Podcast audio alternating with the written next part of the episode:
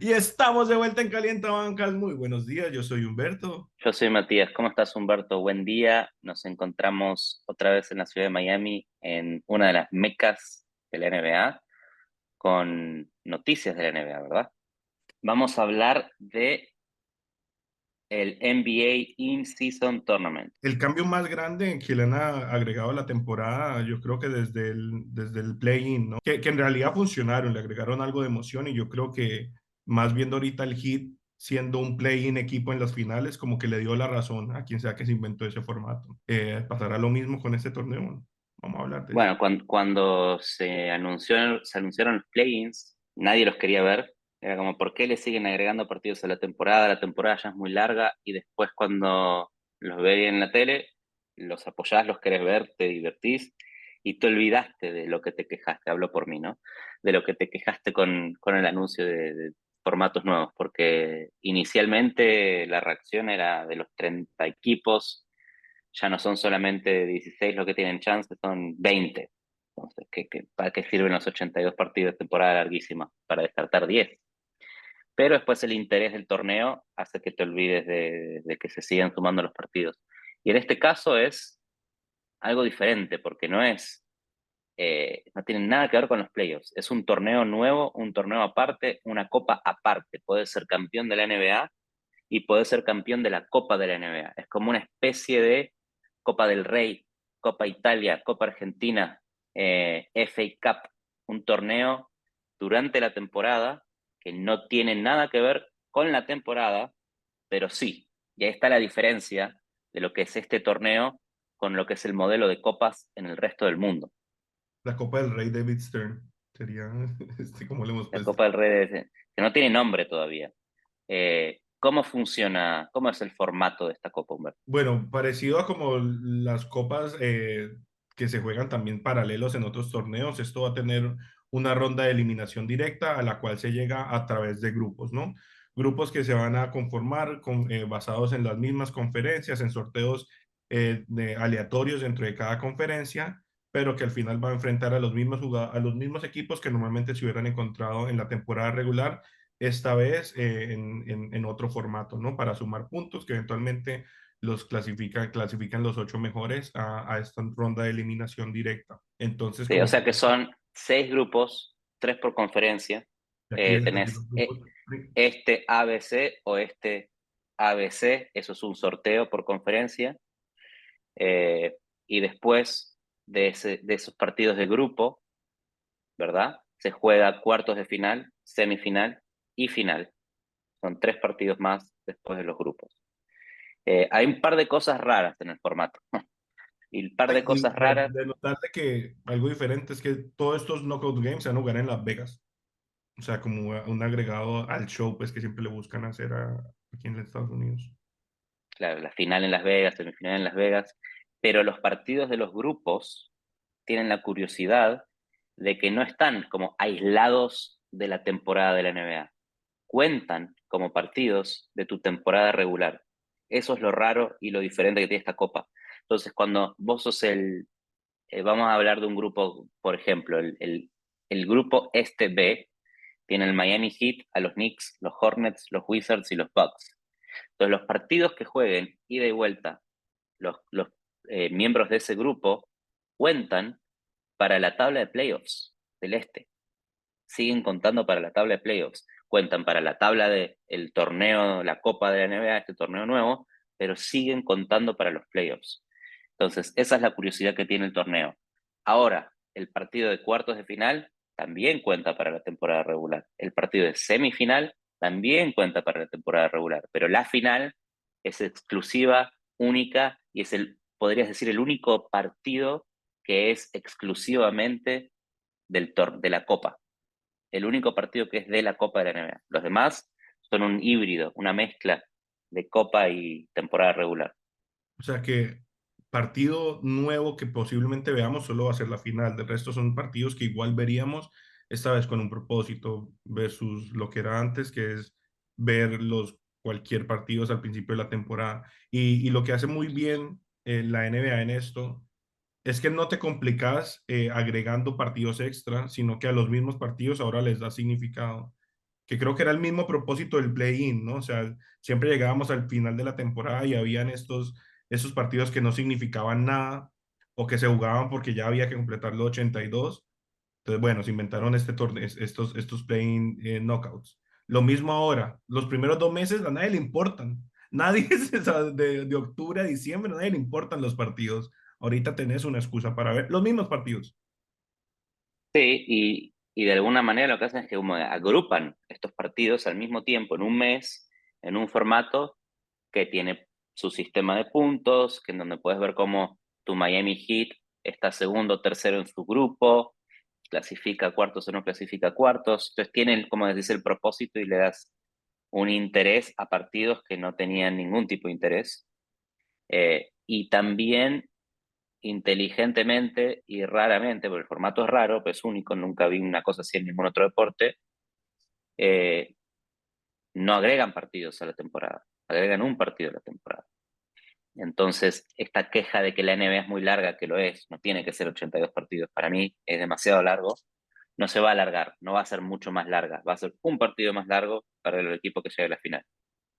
Este, el resto va a seguir jugando sus 82. Y ahí está la otra curiosidad del formato, que es que los equipos que llegan a la segunda ronda, son 8, juega cuartos de final, quedan 22 equipos eliminados de la mm. Copa de la NBA. Estos 22 equipos, mientras se sigue jugando la Copa, van a volver a jugar partido de temporada regular como si nada hubiera pasado, como si el mundo siguiera girando en torno a ellos, seguirán jugando partidos de temporada regular durante la Copa. Partidos a los que probablemente nadie quiera mirar, porque la atención va a estar en la Copa.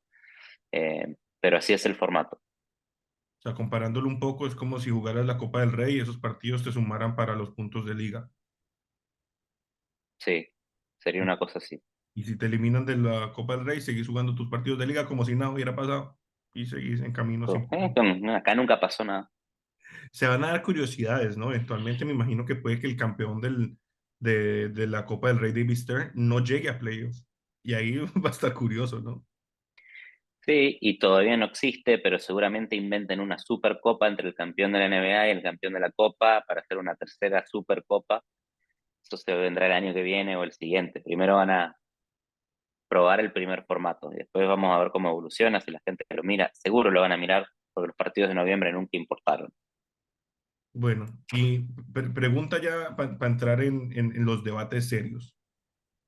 A, a, como, a cómo están los equipos hoy, ¿quién tiene el mejor sistema para ganar partidos de eliminación directa? Porque una cosa es, es ganar eh, en sistema de playoff, que es de acople, de, de, de, de ajustes, de acostumbrarte al rival.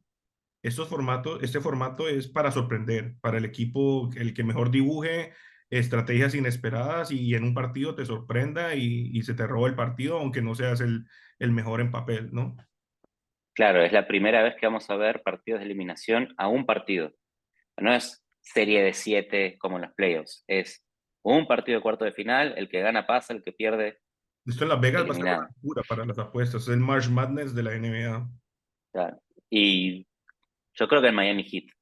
El eh. Miami Heat el Miami, los, los equipos defensivos van a, los que más van a tomar un poco más de protagonismo porque pueden, pueden, como en FIBA o en Euroliga, desarmarte la mejor ofensiva del, del, torneo en un partido, en una estrategia que te desactiva a tus jugadores, te desactiva el formato, el sistema, y perdiste, y está eliminado. Y pasa el que fue más inteligente una vez, y la temporada pasada demostró que el Miami Heat es el que más sorprendió a todos. Sorprendió a, los Bucks, sorprendió a los Knicks, sorprendió a los Celtics, incluso sorprendió a, a, los Nuggets en una oportunidad.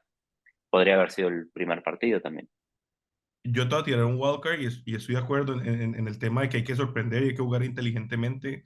Yo creo que en, en este primer torneo puede que Popovich nos dé ahí unas clases con un equipo joven, un equipo, o sea, también aquí la, explosividad y la resistencia de los jóvenes va a marcar, va a ser muy clave, o sea, porque en playoff y es resistencia, ¿no? Es aguante físico, es condicionamiento, aquí es explosividad, es quien, quien te sorprende, ¿no?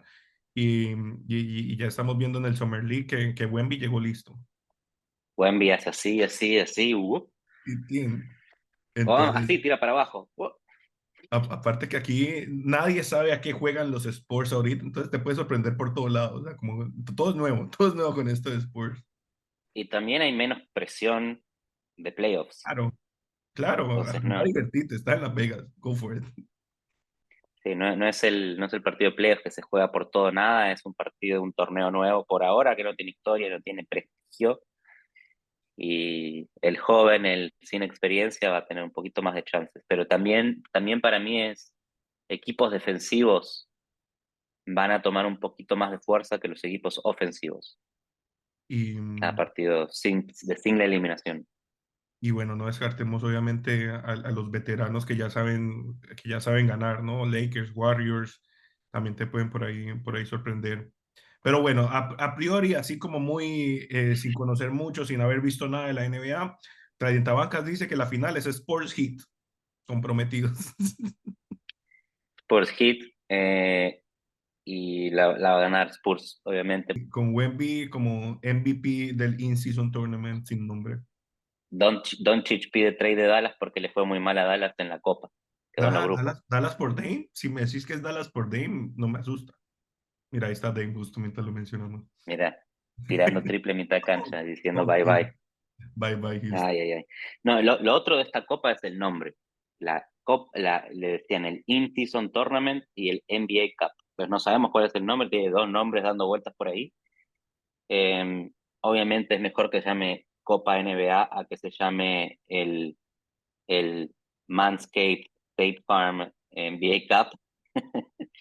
eh, pero le podrían poner la David Stern, la Copa Kobe Bryant, darle ah, un poco de, honor a la historia de la liga. Yo estoy seguro que va a ser el Michelob Cup. It's only worth it if you enjoy it. No, Hay una copa, hay una copa en de la que sería la FA Cup de la BCD de el fútbol inglés. Se llama el Papa John's Trophy. Vamos a poner el logo ahí. El peor nombre que le pudieron poner. Eh, ¿Qué más hay de este, qué, más hay de este torneo que hay que saber? Los precios van a ser dinero. Te van a dar eh, un billetico a esta gente que le hace falta, ¿no? O sea, pobrecitos. Necesitan un incentivo monetario. Claro, el premio es para los jugadores. Eh, no sé si, si será donaremos las ganancias a la fundación de no sé qué, o si se lo van a guardar, no sabemos. Puede que lo donen, pueden que no. A esta gente no le hace falta un peso más ni para donar ni para nada. O sea, a no ser que lo gane un equipo, pues, de muy abajo que esté reconstruyendo con puros rookies, que te lo gane Detroit, les va a importar. El resto. No, lo que, lo que trataron de buscar es darle un incentivo a un torneo que no, no tiene historia, no tiene nada más que ser un experimento ahora. Entonces, darle la plata a los jugadores para ganarla fue como el primer, la primera idea de incentivo. Pero con, el tiempo, con, el tiempo prestigio. Los picks de segunda ronda se ganan así. ¿Y un pick de segunda ronda? ¿Quién quiere un pick de segunda ronda? más relevante que 100 mil dólares. Para mí, para mí es muy relevante 100 mil dólares. No sé para LeBron y compañía si 100 mil dólares le cambian la vida. Un, un, detallito del cual no hablamos es cómo hacer el sorteo, porque creo que se inventaron también un formato por, por clasificación. En el bombo 1 están los equipos con el, los tres equipos con el mejor récord en la conferencia. Luego el pot 2 son los equipos eh, del 4 al 6 en, en su récord. Y así sucesivamente hasta del 13 al 15, ¿no? El, el, bombo 3 son del 7 al 9, el bombo 4 son del 10 al 12 y el bombo 5 son del 13 al 15. Así entonces como va a quedar como un poco más balanceado los grupos en el sorteo. Claro, pero balancear los grupos. El tema es que la NBA, la NBA cambia mucho por temporada. El, mejor equipo de un año, el año siguiente es el peor. Eh, pero bueno, es cierto, cierto intento de darle balance y está bien que no quede completamente balanceado para cuando arranque la liga eh, o la copa. Claro, el, el grupo Heat quedó con los Bucks, con los Knicks y el Heat, o sea, tres equipos de playoff que jugaron bien, que, que hicieron buen, buen postseason. Claro, porque aparte en teoría el Heat no tuvo una buena temporada regular. Claro, entonces, claro, por, por, por bombo quedamos en la mierda, nos tocó durísimo. Mientras los Sixers están con, los, con Cleveland, con Atlanta, con, con los Pacers y Detroit, en, en papel un poco más tranquilo. Obviamente, a un juego cualquier cosa puede pasar. Entra Trey Young en fuego a tirar como un loco y, y, y te elimina, como le pasó al Heat en, en el play-in, que no le eliminó, pero casi que lo deja listo. Estaba pensando en, en dos cosas que podrían, que pueden pasar con el torneo. Una es el premio, ¿no? El premio es la plata, la plata, la plata, pero ¿qué tal si eventualmente el premio es un spot en los playoffs? Ah, claro, el campeón te asegura el, el puesto en playoff. Clasificado tres meses antes, cuatro meses antes. Es que, claro, te puede cambiar la dinámica, porque entonces este equipo puede, puede de ahí en adelante tanquear. Claro, ese es el problema. Hay que, hay que encontrar la manera de que no pase eso, pero si se agrega el torneo un poquito más adelante en la temporada, que sea como eh, que reemplaza el All-Star Game, supongamos, que en vez de que, que exista el All-Star Game en febrero, que sea la Copa. Eso sería mucho mejor. Ahí, ahí se, llama, David ya, llama, David. Eso es David, mejor. O sea, el All-Star Game creo que cada año lo ve menos gente, cada vez que se inventan estos formatos, que sí, que si los All-Stars, que si el draft, que si, eh, que si los capitanes, que si yo no sé qué. A nadie le importa ya eh, ver el point contest, el skill contest, el celebrity game. A nadie le importa ver eso. eh, me gusta el Skills. El Skills me gusta. Sí, ver la gente tirando cositas por, el, por, el- por la llantica, el drill, el drill por los conitos. Lo que pasa es que lo juegan sin ganas, los jugadores lo- no le ponen energía. Es como van así en slow motion, meten en ganas. Entonces es aburrido. Pero cuando ves a uno que le pone ganas, es entretenido.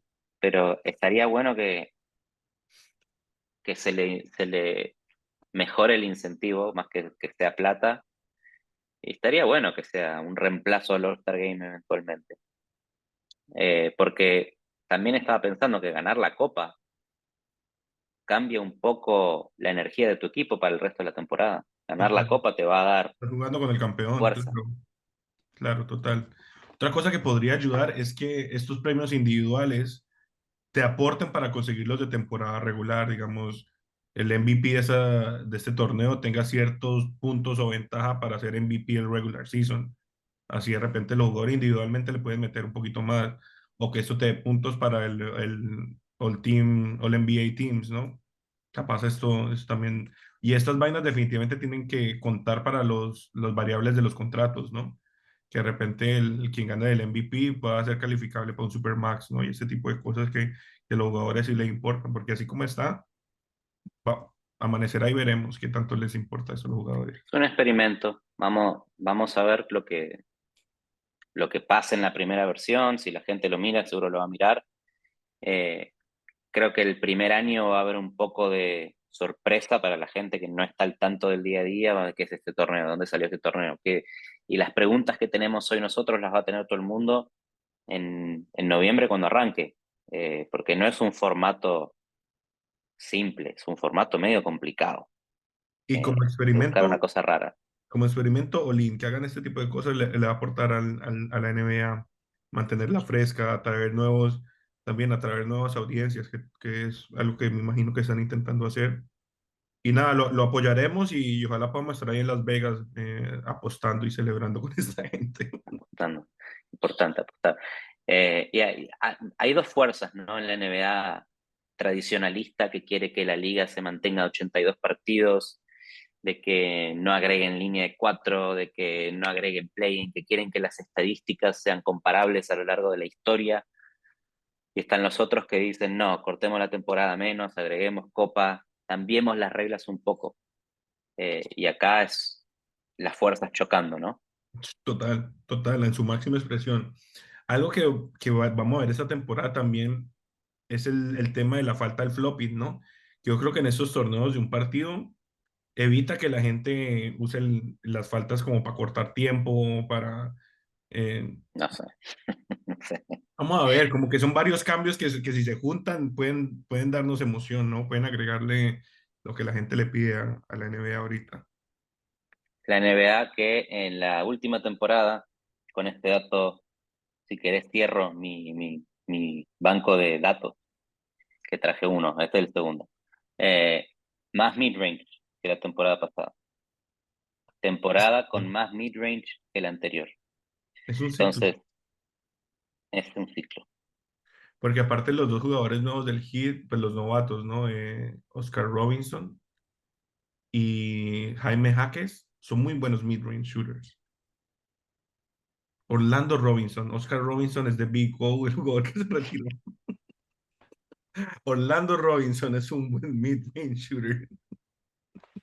Y puede, puede estar, mira, los Pelicans de fondo contra, contra Memphis. ¿De qué año es esto? Con esa robada. Summer League, No, NBA, ¿qué, con, qué Eso, eso cuándo es de es este año. Todo esto es las 100 mejores jugadas del 2023. Claro, en la, en la 23 con más, a ver si vemos un mid-range por ahí, seguro que no. ¿Quién pone un highlight reel de mid-range? Nadie. Y, y ya Morán, que no sabemos si lo vamos a volver a ver. Sí, sí, sí, vuelve para la copa. Vuelve para la Copa, es verdad. Tiene como, se pierde como 20 partidos. Ya Morán se ve que es un jugador de, de eliminación directa. Le va a ir bien. Pero bueno. Sí, he's straight shooter.